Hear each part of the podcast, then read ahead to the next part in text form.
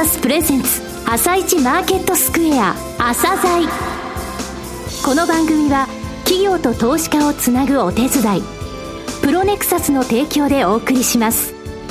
皆さんおはようございます。アシスタントの玉木葵です。それではスプリングキャピタル代表チーフアナリストの井上哲夫さんと番組を進めてまいります。井上さんよろしくお願いいたします。よろしくお願いします。さあそれでは今日のゲストをご紹介しましょう今日のゲストは証券コード2982 AD ワークスグループです。はい、AD ワークスグループさんですね。はい、収益不動産販売事業、それからストック型フィービジネスってあるんですが、はい、えー、これがつながってるんですね。えー、えー、そして個人の富裕層って言いますか、個人に対しての身近なね、えー、この収益不動産販売事業の展開をされています。はい、えー、これからのですね、どういうことを考えてらっしゃるのかも含めて、えー、お聞きいただければと思います。はい。それでは、朝鮮今日の一社です。朝鮮今日の一社。本日は証券コード2982東証一部上場の AD ワークスグループさんをご紹介いたします。お話しいただきますのは、常務取締役 CFO の細谷勝利さんです。よろしくお願いします。よろしくお願いいたします。えー、まずはですね、御社の歩みであります遠隔、そして事業内容について簡単にご説明ください。当社はですね、1886年、明治19年に、えー、創業し、当初はあの染色業ですね。染色業あの、藍染めのような、その、うんはい、えー、単染めのようなもの、はい、これを海外に輸出しているという、うん、こういった経緯でスタートしております。その後ですね、染色業がまあ時代の流れによって衰退していく中で、うん、1976年に不動産業を合わせてスタートいたしました。はい、あの、1995年ですね、完全に東大の5代目の社長である田中が経営を担うようになり、完全に不動産会社として、その後は活動をしております。2007年にジャスダックに上場し、2015年には東証一部に指定され、2020年に持ち株会社体制に移行し、東証一部で上場しております。はい、それから、あの、本社はですね、千代田区に、えー、ありまして、えー、持ち株会社のもとにグループ会社として国内7社、それから海外は主要3社、プラスプロジェクトベースで数社ビークルを持っているという陣容でございます。うん、事業の内容は不動産業という分類になりますけども、主にはですね、収益不動産販売事業という部分と、それからストック型フィービジネスということで、その大きな日本の柱で営んでおります。はい。収益不動産販売事業、はい、えー、それからストック型フィービジネス、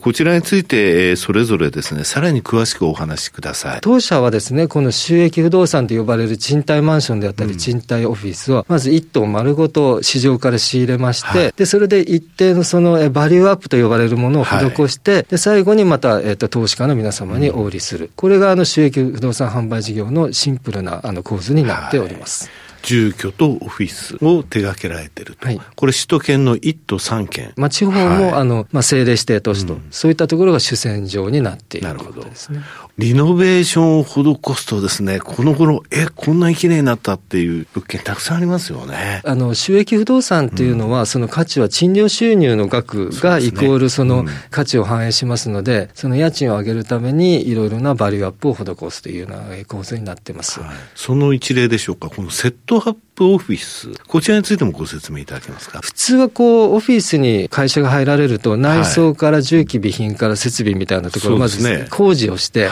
それでこう住まわれるんですけども、そこの初期費用をですね、ある程度もこちらでモデルルームのような形でですね、なるほど。スケルトンの状態ではなく、そうですね。もう使える状態に近い。はい、キャッシュフローのそのアウトのところを考えると、最初の初期費用がいらなくなりますので、多少ですね、賃料水準が高くても、そちらの方がいいということで、いわゆる賃料収入が、うん、あの上がるという、そんなあのイメージのアイデアです。はい。もう一つの形としてですね、はい、収益不動産の昨今はその小口化商品というのが、これ非常にマーケットが広がっております。すね。はい、10億円のですね、不動産を一口100万円で1000口に分けると、まあ10億円になるんですけども、ど。そういう形で分割できますと。すね、あの、それを一口、5口、10口という形で購入することが可能になるという、はい、こういう商品設計になりますので、で、個人の投資家の方も10億円の綺麗なビルのはい、あの投資ができるとかですね、うん、そういった文脈で非常にこれ、あのニーズがあの需給の中で、ね、えー、高まっている、そういった商品を当社も、えー、手掛けているということになります。これがアリストシリーズ。はい。この収益不動産事業ですけども、えー、実は海外でもですね、はい、同様なモデルで展開を、えー、スタートしておりまして、まあ、2013年からということになるんですけども、はい、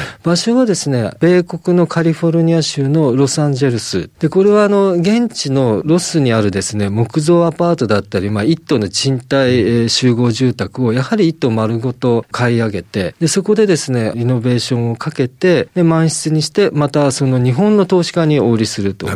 累計で80棟近く、えー、達しておりまして、で、引き続きその管理も引き受けておりますので、はい、あの、ロスにも一大証券のような形でですね、まあ、知名度も非常に上がっている有望な事業だというふうに考えております。はい、その他、ハワイでも2020年から。開発を手掛けていて、えー、まさに着工しているという、そういう状態です。続いてですね、ストック型フィービジネスですね。こちらについても教えてください。大きくあの分けるとですね、はい、プロパティマネジメントの部分と、それからあとコンサルティングの部分というふうになります。うん、あの、実際お買い上げいただいた収益用の不動産、はい、こちらのその、まあ、メンテナンスとか、そうです。そういった部分を行いますということが、これはビルマネジメントということですね。そうですね。プロパティマネジメント。はい、これ不動産ですので、放っておくとですね、資産価値があの、減ってしまいますので、そこの部分を、まあ、あの、プロパティマネジメントという形で委託するわけですけれども、はい、そこをあの当社は担っているということですね、うん、そのパーツの中に、例えば修繕であったりというようなところが入ります。で、それからあのお買い上げいただいた方は、あるタイミングでそれを売却されることもあるし、はい、買い増しすることもあるし、買い替えするような局面もあります。はい、そういったところにですね、適切なこう寄り添いながらアドバイスをしていくというのがコンサルティングの部分になります。当社のグループの中にですね、工事会社もグループにございますので、そういったところとこう連携しながら、オーナー様に適切なご提案と、えー、実際の工事をしていくと、はい、こんな形になってます。となると、つながってるんですね、この2つのビジネスそうです。我々はこれをバリューチェーンというふうに定義づけておりまして、はい、えー、販売事業とですね、ストック型フィービジネスというのは別々の独立したビジネスというよりは、つながっている、まさにあの、おっしゃられるような形でのバリューチェーンを形成している、そんな位置づけにしております。はい。えー、それでは強みについて教えていただきたいんですが、一つはですね、収益不動産の販売事業ということでいくと、当社があの仕入れた後に、どれだけ家賃を上昇させるかっていう、このノウハウがですね、当社の中では強みだというふうに思ってます。先ほどセットアップオフィスのような、はい、話がありました、はい、セットアップオフィスにするとですね、はい、出口のやっぱりその賃料が、他のあのマーケットでのあの目線よりも高く設定できるっていうことが分かってきました。出口がそこであの出せるのであれば、仕入れももうちょっと高く買えるということになります。で、昨今、あの仕入れ競争というのは激化してまして、ね、いやもう全然買えないって話、よく聞きます。出口の賃料アップできるイコールその割り戻した時の仕入れ価格も多少、え他社よりも高い値段で入れられる。なので、えっと、仕入れに、え優位性がある。ここを非常に強みだと思ってます。二つ目の強みですけども、はい、小口商品というところです。はい、不特法、不動産特定共同事業法という法律を使って小口にする手法もあります。国交省とですね、連携するという形で任意団体として協会を立ち上げております。不特法協議会と。はい、で、当社はですね、その発起人の一人になっておりまして、うん、理事兼あの事務局を拝命しております。この不特法の商品がどうやってマーケットをこう活性化していくかみたいなところにも非常にあの同業他社と連携して力が注げるような体制になっています。この小口商品というのは実はあの従来のその不動産の取引の概念をですね、はい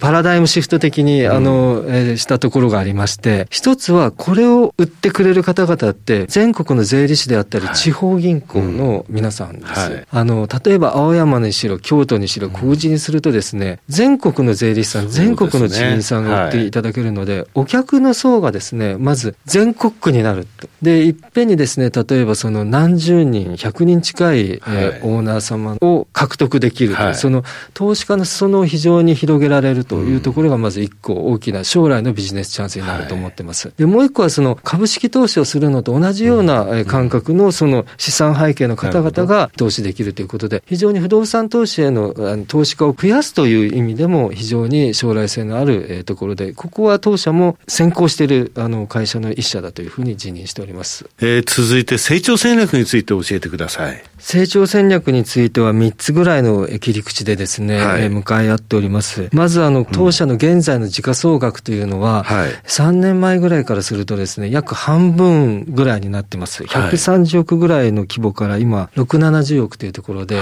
非常に落ち込んでいます。経営としてはですね、あの、やはりこの時価総額をきちんと上げていくというのを経営課題だと思っておりまして、ここと成長戦略というところは密接だなというふうに思っています。はい、今、プライム市場への上場というのを申請したんですけども、はい、全体の流通時価総額というのは足りてないんですね。いわゆる100億円、まあ、はい。これは50億円ぐらいなので、はい、単純に言うともう株価を今の状態でいくと倍にしないと、はい、プライムの基準をクリアできないと。うん、SDGs 経営というのはもう大々前提で、もうここはもう言わずもの我慢なんですけども、はい、え次にですね、あの、福利の経営というところの意識というところも大事な部分だと思っております。福利の経営。はい。はいえー、昨今、コーポレートガバナンスコードなどでもですね、あの、資本効率、資本コストというのを意識、ちゃんと企業は把握せよというようなところが強いメッセージとして出されております。これはいわゆるロイックとかワークと言われるようなものを企業が把握してということだと思います。うん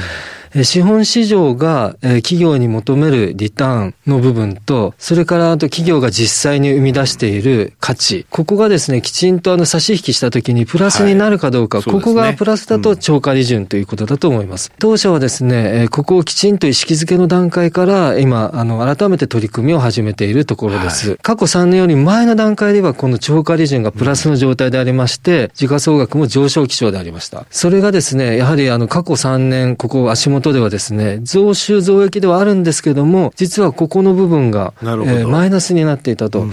中期経営計画の中では再びここをまたプラスに戻すというのを大きな成長ドライバーの肝に据えているというようなことでございます。で、それから3つ目はですね、はい、これはあの CVC 事業というのを昨年、はい、一昨年度から立ち上げておりまして、うん、既存のコアビジネスを効率化とか生産性を上げるというところを、まあ、深掘り、骨太に進めると。まあ、ここはもうちゃんとやるんですけども、将来の企業価値というのはイノベーションによって大きく作用されるというようなことが言われる中で、CVC という旗を立てることによって、様々なスタートアップ企業がですね、いろいろな技術であったり、あの、ビジネスモデルを、披露、持ち込んでいただけますので、はい、ここを通じて地の探索をしていくと、うん、ここも大きな、まあ、成長の期待の柱というふうに置いております。えー、最後に、あの、株主関係についてお話をさせていただきたいと思います。当社はですね、ジャスダック上場来、リーマンショックの時も含めて、はい、えー、配当はずっと継続してまいりました。うん、減配もありません。例えば、あの、折に触れたファイナンスの場合、株主の皆様にご協力を仰いだケースなどは、感謝配当、臨時配当という形でですね、はい、還元をしてまいりました。加えてですね、株主優待制度も導入しております。実はあの、時価総額が倍あった頃に導入したテーブルをそのまま今も変えずに、しておりますので、当時から比べてもですね、その投資効率という点からいくとですね、はい、非常にあの、そういうテーブルになっております。年2回なんですね。はい。で、1ポイントまあ1円相当ということですので、うん、2000ポイントで2000円相当。2万5千ポイントは2万5千円相当というような形で、こちらの株主優待制度ですけども、株数でいきますと1000株以上の方が対象になるというような制度設計になっております。最後になりましたが、リスナーに向けて一言お願いします。当社の企業理念、しなやかに変化しながら独創の価値を生み出し、提供することによって、人と社会の活力ある発展に貢献します。これ非常に大事にしてます。特にこの変化っていう部分なんですけども、実はダーウィンの言葉を引用させていただきますと、最も強いものが生き残るのではないと。最も賢いものが生き残るのではないと。唯一生き残ることができるのは変化できるものであるというふうに書いております。すね、当初もですね、130年以上前から、えー、染色業としてスタートして、そして今不動産会社になっておりますけども、もうニューノーマルの時代の変化にきちんと適応していけるように CVC 事業なども通じてですね、うん、今後も生き残れる、あるいは発展できる会社というふうになっていきますので、皆様どうぞよろしくお願いいたします。えー、細谷さん本日はどうもありがとうございました。どうもありがとうございました。今日の一社、AD ワークスグループをご紹介しました。さらに井上さんにお話しいただきます。はい、AD ワークスグループさんですね。はい、あの、個人向けにですね、この収益不動産販売事業、小口化したものもですね、あの、地方の銀行が、あの、お客さんを紹介してくださって、その人たちが満足して、なおかつ、えリピーターになってるっていう状況もあります。はい、えー、また、あの、クラウドファンディング等の活用という形で、あのー、積極的にですね、小口化、そして、えー、こういったプロジェクトに参加したいっていう個人の、の意欲っていうのを答えていると、はい、そして収益不動産販売事業はそのまま自分たちストック型フィービジネスにつながっていると、修繕会社も持ってるんですよ、はい、それから、えー、プロパティマネジメントができると、で5年後、3割えー、不動産以外の事業を広げたいということでされています。ロイック、ワックって言ってましたけどね、えー、これね、今日のね、モーニングサテライトで、えー、マネックス証券の広木さん、これ大学の同窓なんだけどね、うんうん、この人はね、この2つ出してたの。これをちゃんと今ね、企業っていうのは出して、そこから超過利潤というものをちゃんと、えー、生み出す体質ってものは必要なんですよね。こういったところがガバナンス、コーポレートガバナンスコードのところで見られていくと、はい、そういったところちゃんともうすでに認識されているということなんですよね。取材後期ね、力入れて書きましたので、ぜひご覧ください。そちらも転職業、それから不動産業、やったタイミングってどうだったのっていうことも書いてます。はい。でそちらの取材後期と合わせてですね、今回の AD ワークスグループ、はい、YouTube 動画も収録しています、はい、番組の終了後より公開されますので、朝鮮ホームページをぜひチェックしてみてください。それでは一旦お知らせです。企業ディスクロージャー IR 実務支援の専門会社プロネクサス。上場企業のおよそ6割2200社をクライアントに持つ。これはアジア証券印刷の時代から信頼と実績を積み重ねてきたからこそ。さらにプロネクサスが目指すのは企業と投資家をつなぎ日本の株式市場を活性化させることです。プロネクサス私たちは個人投資家の皆さんを応援します。企業ディスクロージャー IR 実務支援の専門会社プロネクサス。実は企業情報経済統計データベースも取り扱っているのをご存知でしょうか？膨大なデータの中からハッとする事実を抽出。それをクイズでお届けする新サービスが登場しました。サービス名は問いと答えの頭文字を取って問いこた問いこたで検索。上哲夫。今日のストラテジー。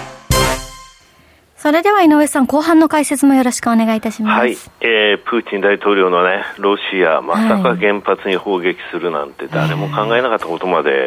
ってきましたと、はい、ね、えー、アメリカの産出は4日続落しました、日経期も昨日まで3日続落してるわけなんですが、はい、テクニカル的にはね、実はね、私、メールマガジン等で、えー、ご紹介してるオリジナルなテクニカルサイン、全然買いも売りもサインが出てなかったの。えー、で今朝の段階でも、5つの買いサインのうち、日経平均4つなのね、これ5つフル点灯っていうのは3日のうち2日出ないとだから、少なくとも今日の引け、明日の引け、早くて金曜の朝、うん、えー、3日っていうと今日、明日、えー、金曜日。で2日の3日のうち2日ってことで、うん、まだまだ先だって感じなのね、はい、5つのうちダウンなんて1つしか出てないからね、うん、そういう状況なんですよ。まあ、ちょっとね、ロシアをめぐってはその原油っていった部分、それからエネルギーっていった部分が抑えられてきてます。えー、アメリカでは7.9%って言ってますが、日本への影響も大きいんでね、このいわゆる原油の影響、どれぐらい、供給サイドをロシア絞ってないのよ。はい、買いが、需要がどこをやめるか、その影響というものがインフレどうなるか、そういった部分ですね。はい。井上さん、本日もありがとうございました。それではまた来週もよろしくお願いします。この後は、東京市場の寄り付きです。朝鮮この番組は、企業と投資家をつなぐお手伝い、プロネクサスの提供でお送りしました。